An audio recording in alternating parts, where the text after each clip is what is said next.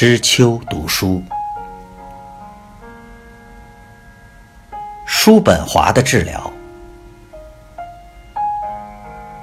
著者：欧文·亚龙，译者：易之心，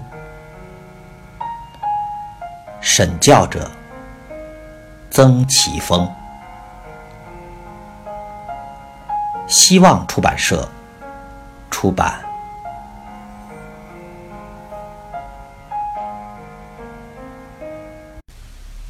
文学、心理学、哲学，曾经告诫自己：四十以前不易救，而只将目光关注在当下，砍眼前的柴，汲眼前的水。然而，读美国精神病学家、存在主义心理治疗专家亚龙的《叔本华的治疗》一书，到底勾起了我对大学岁月的一些怀想，有关文学、心理学和哲学的怀想。上世纪八十年代初，上海的大学校园里有很多大学生都喜欢谈论哲学、心理学和文学。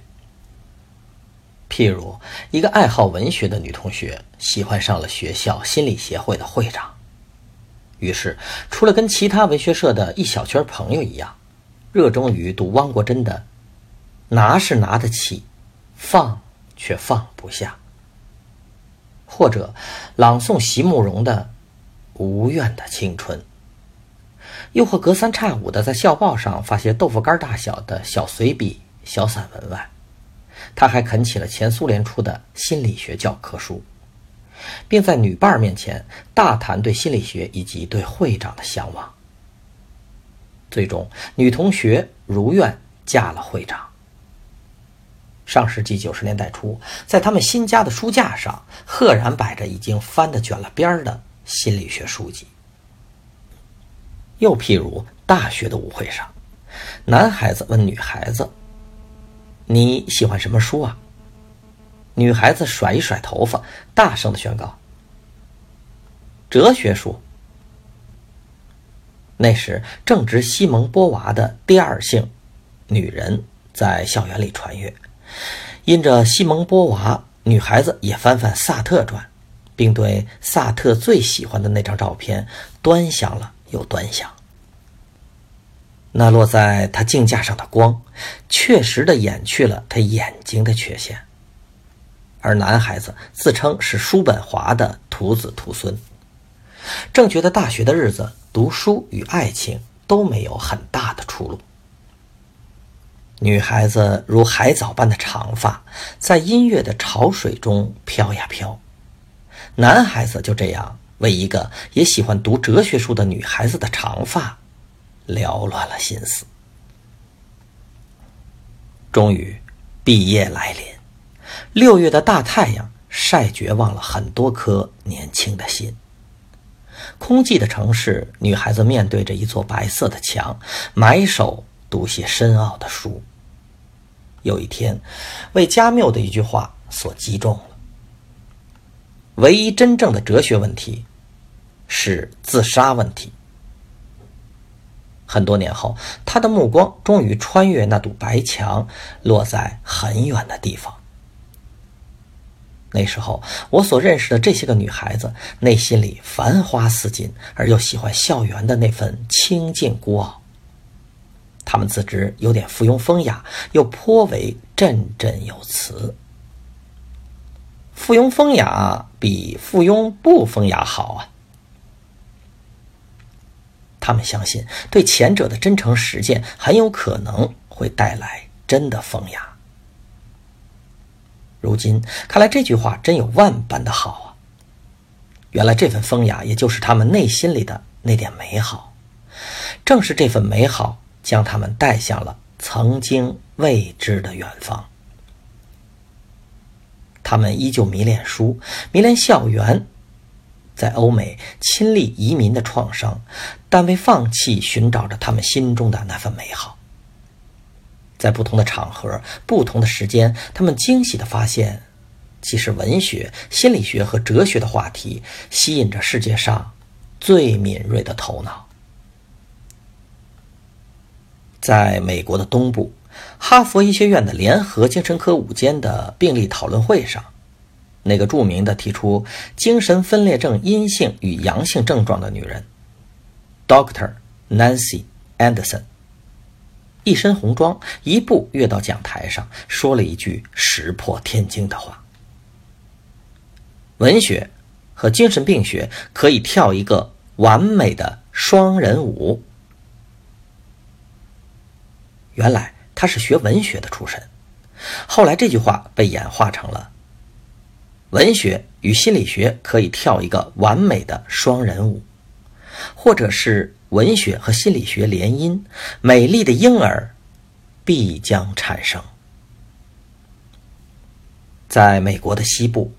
斯坦福大学精神科大楼的某间教室里，Doctor 艾文·亚龙，一个精读存在主义哲学的俄裔美国精神病学家、存在主义心理治疗师，叙说着心理学、文学与哲学三者的故事。文字细腻而技巧地记录着心理学猛吸哲学乳房的故事，即。当尼采哭泣之后，叔本华的《治疗》这本书又成为一本为专业人员与非专业人员共同喜爱的书。我读其书所得为三：一、思想是具有力量的；然而在心理治疗中，思想的治愈之力是不能凭空产生的。如哲学咨询师菲利普。这般抱顶着一些思想，无论如何坚定地运用于治疗中。当忽视了人真正的情感需要，那么再强大的念想也无异于一个人心灵的成长。所以，哲学家未必能成为好的心理治疗师。二，人与人之间的关系是人类生存的一个基本动力。心理学家越来越关注。人与人的关系在各种心理病理状态中的作用。小说中，菲利普跟叔本华一样，认为必须采取一种跟其他人疏离的态度，才能忍受生命之苦。而朱利斯，则更推崇加缪、萨特和尼采的哲学。